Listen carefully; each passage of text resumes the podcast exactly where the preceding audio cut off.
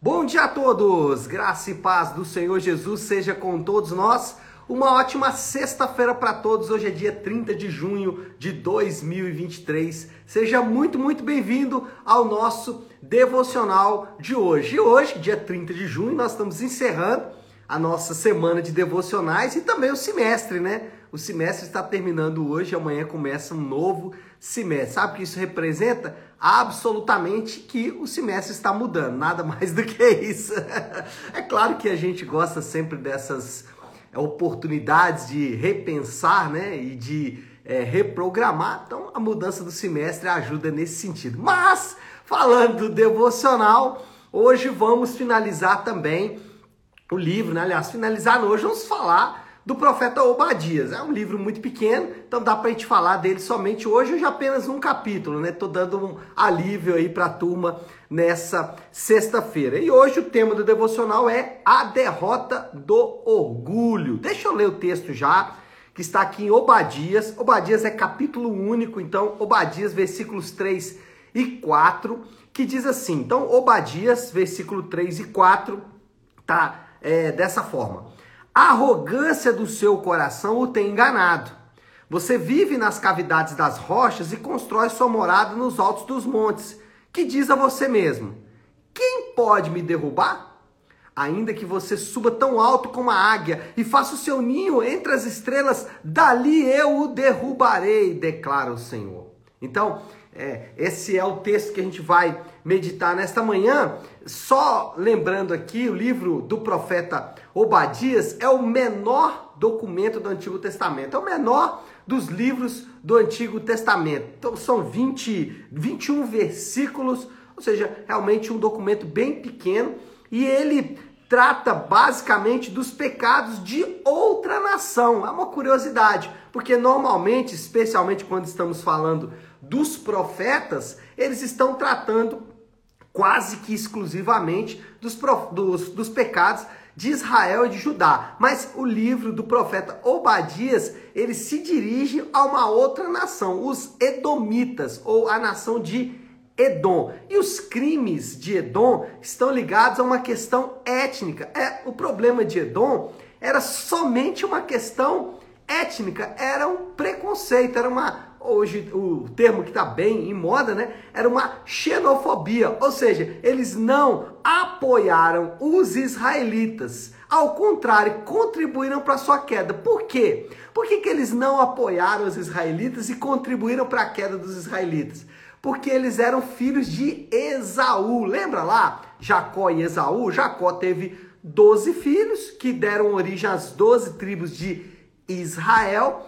E Edom é descendente, os edomitas são descendentes de Esaú. Então, a questão ali era uma briga de família, e essa briga de família trouxe consequências muito ruins em relação aos edomitas, né? Esse povo, eles foram completamente é, extinguidos, né? Uma nação que já não existe mais há muitos e muitos séculos. Na verdade, os últimos relatos desse grupo de é, pessoas tá, tá é, ali para o século 2 depois de Cristo, Jesus chega a, citar, ou Marcos chega a citar esse grupo, que são os edomeus. Ali na época de Jesus ainda havia alguns edomitas ligados a essa etnia. Bom, qual era o pecado basicamente desse grupo? Primeiro, eles confiavam em suas cidades construídas na pedra. O que, que acontece? O que, que era a grande estratégia desse, desse grupo? Eles construíam as suas cidades fortificadas na pedra, a famosa cidade de Petra, né? É uma cidade construída na pedra. E eles confiavam que, porque construíam as suas cidades nesta, nessas pedras, ninguém poderia alcançá-los. Só que Deus fala aqui, né? Mesmo que você tivesse asas como águia e voasse até o mais alto, até as estrelas, né? Uma hipérbole, claramente. É, mesmo assim eu o derrubaria. Ou seja, esses edomitas eram orgulhosos e enfatuados.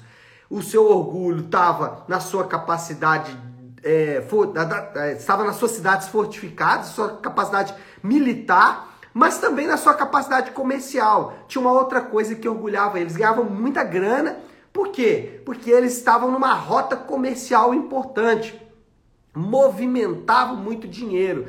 E eles eram ricos, riquíssimos. Então eles estavam dizendo o seguinte: ó, somos ricos, ninguém pode nos destruir porque as nossas cidades são fortificadas e então por isso nós não podemos ser alcançados por ninguém. Eles maltratavam e não apoiavam seus irmãos, especialmente os israelitas. Então era muito comum esse maltrato dado pelos edomitas é, aos seus irmãos, aos é, israelitas. Então, a questão ali entre Israel e Edom era muito forte, mas não só com eles, né? Claro que aqui, como Obadias está tratando dessa relação, isso aparece de maneira mais é, evidente. Mas eles eram assim com muitas pessoas. Com Israel era pior, porque Israel era etnia deles, ou era povo deles, uma vez que ambos descenderam de é, de Isaac. Ambos descenderam de Isaac. Abraão, Isaac e Jacó. Isso mesmo. Sempre confundo, então é bom conferir, né? Bom, esses caras eram orgulhosos, enfatuados, prepotentes, vangloriosos e tudo mais. Só que os crentes também podem incorrer nesse equívoco. O orgulho e a presunção é o oposto da fé cristã. A salvação pela graça e somente pela graça, sem mérito dos crentes, é uma grande afronta ao coração dos orgulhosos. Se tem algo que um orgulhoso não aceita é a salvação pela graça.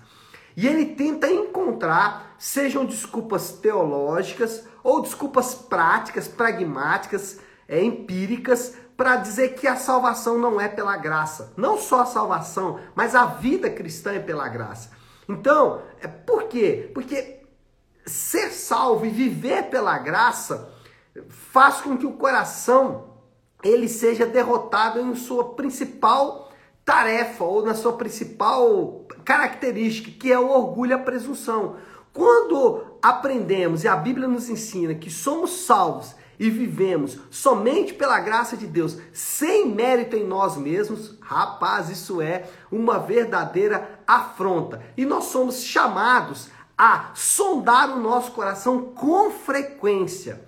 E uma das algumas perguntas você e eu podemos fazer para sondar o nosso coração, para saber se o nosso coração está dependendo da graça ou do orgulho, da graça ou do mérito. Por exemplo, você depende do reconhecimento? Você depende do reconhecimento dos seus familiares?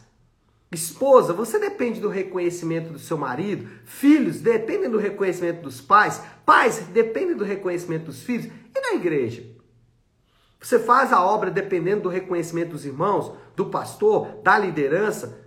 Como que você trata as suas ações? Você depende de reconhecimento? Se sim, isso é uma raiz de orgulho perigosa. E a Bíblia nos chama a sondar sempre o nosso coração. Mas tem um outro, uma outra pergunta. Você confia nas suas obras? Você confia na sua própria capacidade e você se orgulha disso? Você confia no fato de que Deus vai te aceitar porque você é um bom pai, ou porque você é um bom marido, ou você pensa o seguinte: não, os meus filhos vão dar certo porque eu sou um cara muito bom, eu sou uma pessoa muito boa. Você está confiando em quem? No seu mérito. Você pensa assim: o meu casamento vai ser bom porque eu sou bom. Ou as pessoas precisam me elogiar porque eu sou bom. Deus precisa me aceitar porque eu sou bom. Talvez você seja bom mesmo, mas você tem que se lembrar que você só é bom pela graça de Deus. Isso afronta os corações, porque nós gostamos do mérito.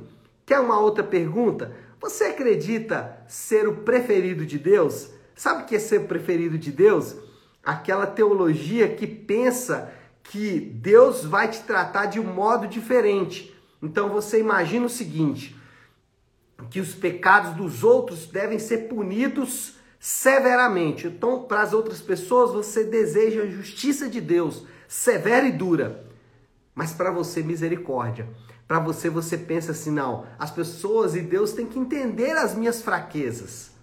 Isso é justiça para o outro, misericórdia para você. E você pensa o seguinte: não, Deus não vai fazer isso comigo, até porque eu sou o preferido dele. Talvez não com essas palavras, mas de maneira sutil, você acha que Deus pode te tratar diferente por algum motivo que você pensou. O que, que é isso? Isso é orgulho. Uma outra característica: tudo gira em torno de você.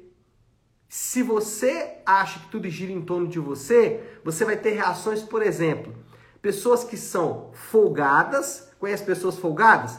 Acho que o mundo gira em torno dela. Isso é orgulho. Ou pessoas que acham que está sempre incomodando. Nossa, eu estou incomodando, eu estou incomodando, eu estou incomodando. Isso é o quê?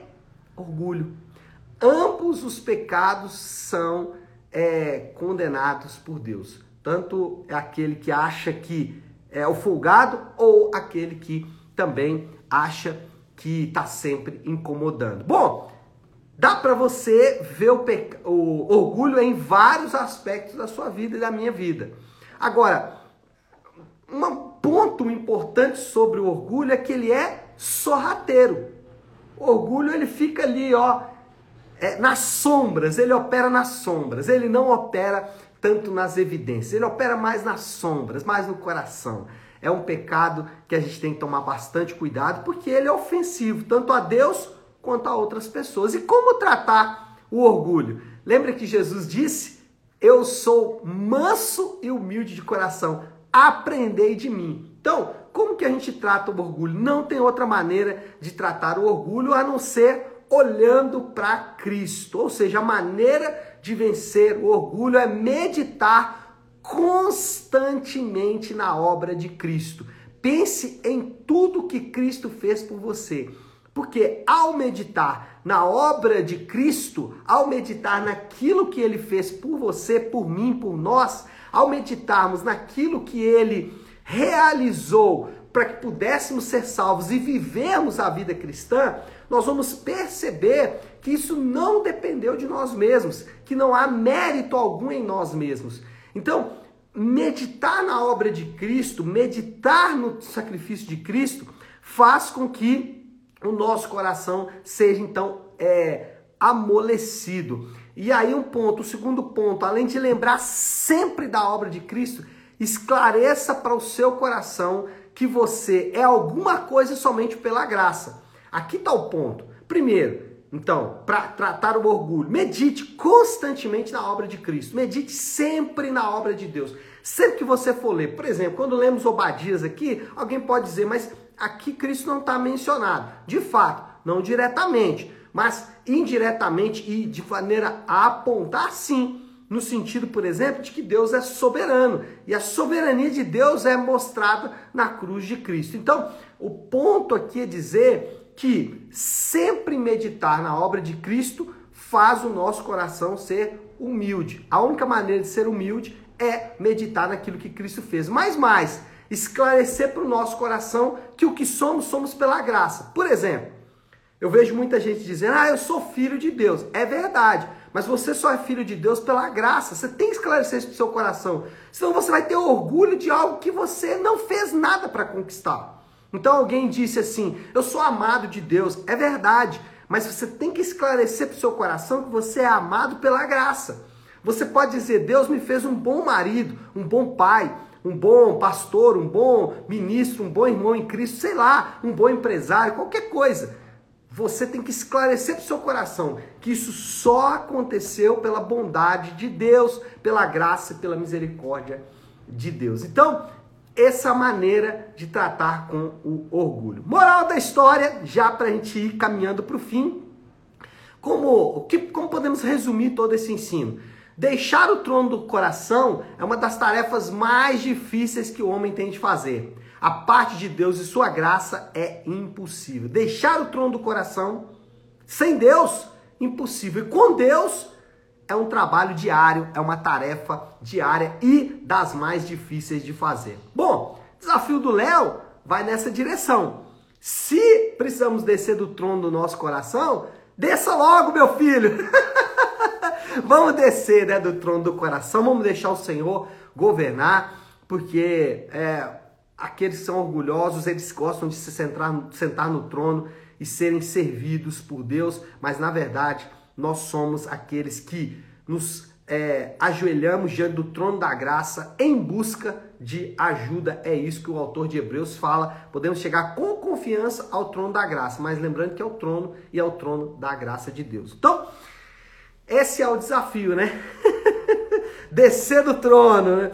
Vamos orar, meu povo, vamos orar. E nada melhor do que depois de uma meditação como essa, de um desafio desse, né? Orar a oração que o Senhor nos ensinou, a oração do Pai Nosso. Então, se você puder, pare um instante o que está fazendo e vamos juntos buscar a Deus em oração, orando a oração que Ele nos ensinou, a oração do Pai Nosso.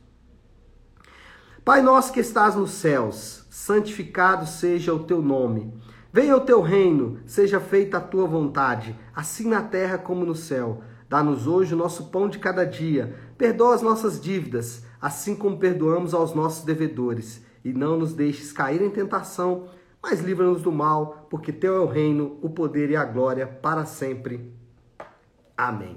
Amém, meu povo? Bom, então é isso. Nós vamos ficando por aqui. Que Deus te abençoe. Uma ótima, uma excelente sexta-feira para todos. Fiquem com Deus.